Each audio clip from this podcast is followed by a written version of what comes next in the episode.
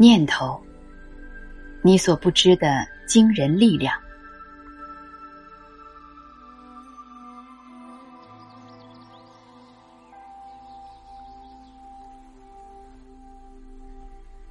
现代物理学有一个最伟大的发现，那就是物质就是能量。他们研究了三百年，想找出物质的本质。当他们探索的愈深，就预感到迷惑。他们简直无法相信，在物质的里面竟然什么都没有。物质的本质并非物质，而是能量。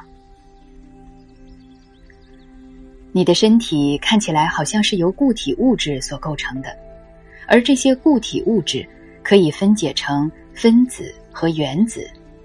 但根据量子物理学，每一个原子的内部有百分之九十九点九九九九是空的，以闪电般的速度穿梭在这些空间中的次原子，其实是一束束振动的能量。这些能量。并不是随便任意振动，振动其实就是携带讯息，整个讯息场会把讯息传送到宇宙量子场，创造物质世界我们所看到的实相。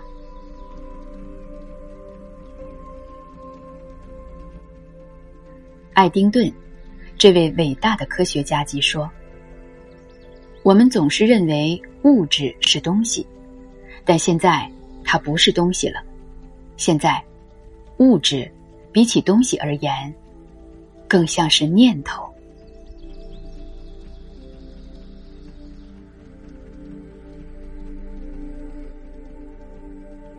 关于念头，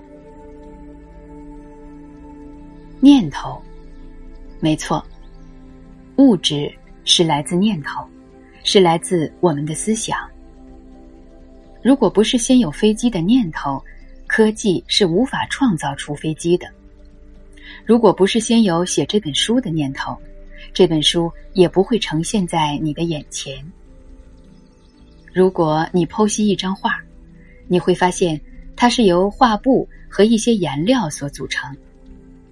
但一幅画之所以变成美丽的图画，并非来自画布和颜料等物质的总和。它是来自绘者，是来自绘图者的念头。如果没有那个想法，也就不可能有那幅画。把一块方糖放在瓦斯上燃烧，只会产生火光、热和油腻的炭块儿。可是，如果把它吃进肚子，却能创造出许多事物。为什么？是的，是因为思想。思想把糖所提供的能量变成了梵谷的名画、台北的一零一大楼、肖邦的波兰舞曲和米尔顿的叙事诗《失乐园》。这些都是思想的结果。思想创造物质。这本书的写作也是来自思想，也是来自一个念头。至于对于你有什么影响？也要看你的思想，你的生活所看到的一切，都是来自于思想，以及你思想所创造的结果。你的肉体、骨头与肌肉，可被还原为百分之七十的水分，以及没有多大价值的化学物质。然而，你的思想却使你成为你。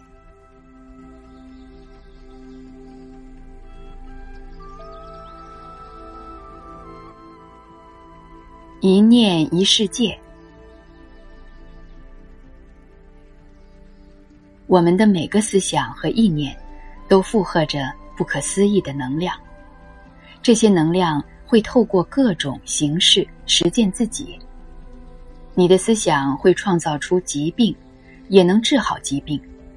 你的思想能让你陷入痛苦，也能让你离苦得乐。思想。创造出善与恶、美与丑、成功与失败、富有与贫穷、天堂与地狱。你生命经验的种种，通通都是你的思想所创造的。所谓一念一世界，我们是自己命运的创造者。我们外在所看到的一切，正是我们内心世界的呈现。英国诗人米尔顿在《失乐园》有句名言：“心是居其位，只在一念间。天堂变地狱，地狱变天堂。千万不要小看一个小小的念头，你的任何起心动念，都可能改变整个世界。”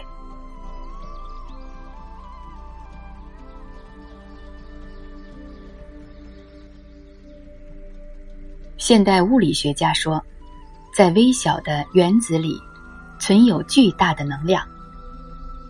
原子是这么的小，小到连显微镜都看不到。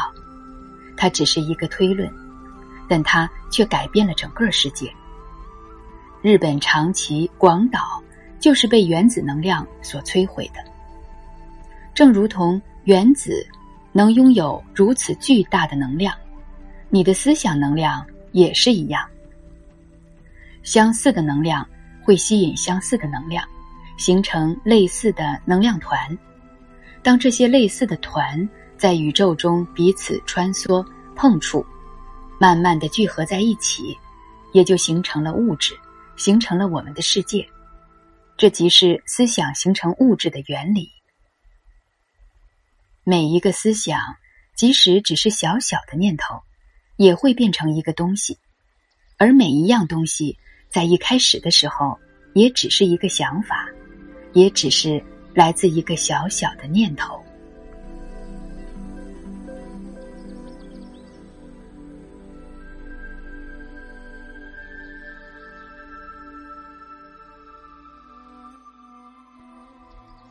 勿以恶小而为之，勿因善小而不为。不要轻忽你的恶念，说：“我只是无聊乱想，我只是说说而已。”我想应该没什么关系。即使是微不足道的火花，也可能烧掉整座的森林。不要小看你的善念，说：“那只是一件小事，不算什么。”即使是小水滴，最后都可以注满整个大池子。人们。为善为恶，都在一念之间；变好变坏，其实就在一个小小的念头上。不要忽视小恶，火花尽管再小，都会烧掉像山那么高的干草堆。不要忽视小善，以为它们没有什么用，即使是小水滴，最后都可以注满大容器。生活是由小事所组成的，没什么大事儿，但小事儿累积起来就成了大事儿。单单一个小小的善念，也许看起来没什么，但光是那个念头即是大大的福报。单单一个小小的动作，也许看起来没什么，但光是那个行动即是大大的善行。思想具有能量。语言是有声的思想，所以语言具有很强的震波。当我们说一些不中听、不吉祥的话时，常会听到人们说：“快闭上你的乌鸦嘴。”因为当负能量的语言一出，你已经在发出震波。更明白的说，你是在吸引同频道的事件上门。这也就是为什么乌鸦嘴。会特别灵验，尤其是愤怒和怨恨时所说的话，那些话都带有很强的能量，在透过负向的震波，结果往往让人意想不到。你一定也听说过，某些人因为一时气愤说出了重话，后来真的发生严重的后果。这种事情在医院的急诊室。屡见不鲜，比方夫妻吵架，然后妻子气愤的对先生骂道：“你去死了！”结果先生真的就死了。父亲气呼呼的对孩子叫骂着：“有本事你就永远不要回来。结果，孩子真的因为一场意外，就再也没有回去过。有人或许会问：“我只是说说而已，又不是真的，有什么关系呢？”如果有人告诉你说你最近身体的那些异常现象很像是癌症，你会怎么样？也许他也只是说说而已，但他的话对你真的一点关系都没有吗？我们来看一下老吴的真实故事。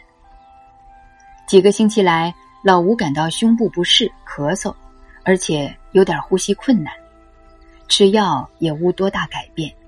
随即住进大医院接受检查，结果诊断出来是一个快速发展的恶性肿瘤，医生预测他只剩下一两个月的寿命。这个悲惨、可怕、难以接受的坏消息。震撼了老吴和他的家人。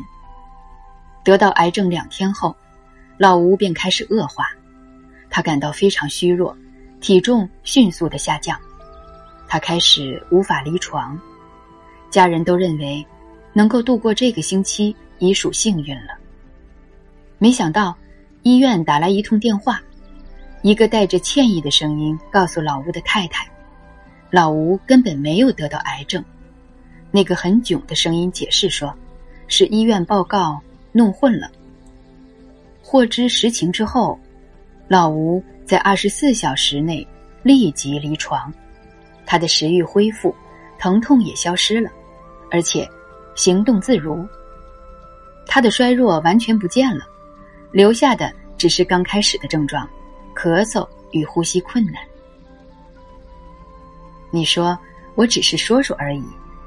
就像说我只是放颗炸弹而已一样，你说有没有关系呢？言语甚至比真实的情况影响更大。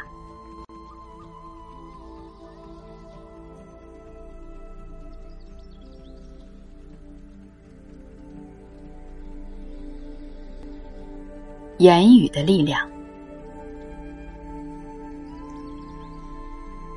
美国思想家。文学家埃默森曾经说过：“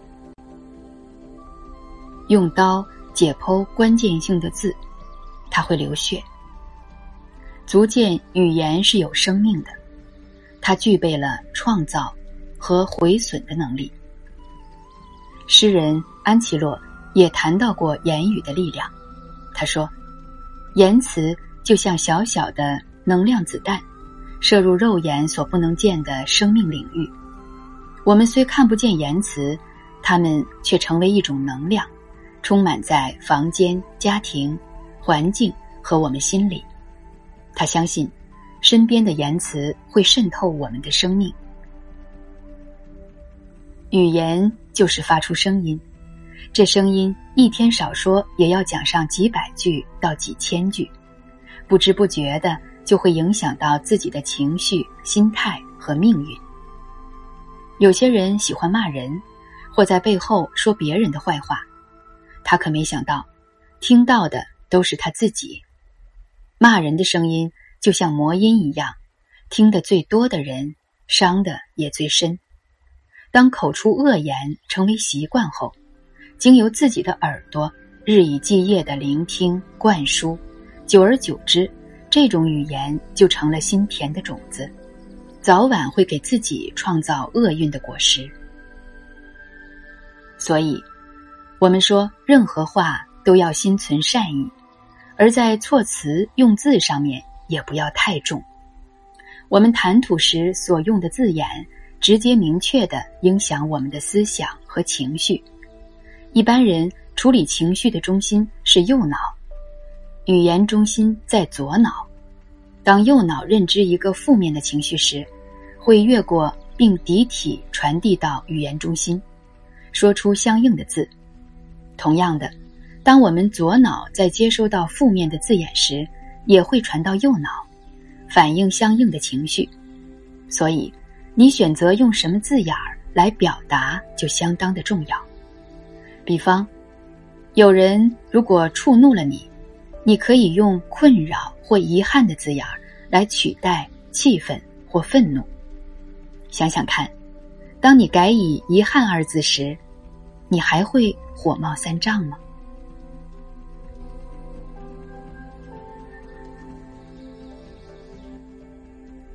有道是：“良言一句三冬暖，恶语一句九月霜。”言语看似简单，但影响却相当深远。我们每个人都是魔法师，可以用言语对别人下咒，也可以用咒语帮助别人。更重要的是，你所下的每个咒语，最后都会回到你自己身上，因为咒语是发自于你。你就是整个震波的中心，不是吗？每个念头就像一颗种子一样，在种子里面，你无法看到大树，但只要你播下种子，并持续浇水灌溉，种子自然会把自己所需的东西吸引到身边来，而成长茁壮。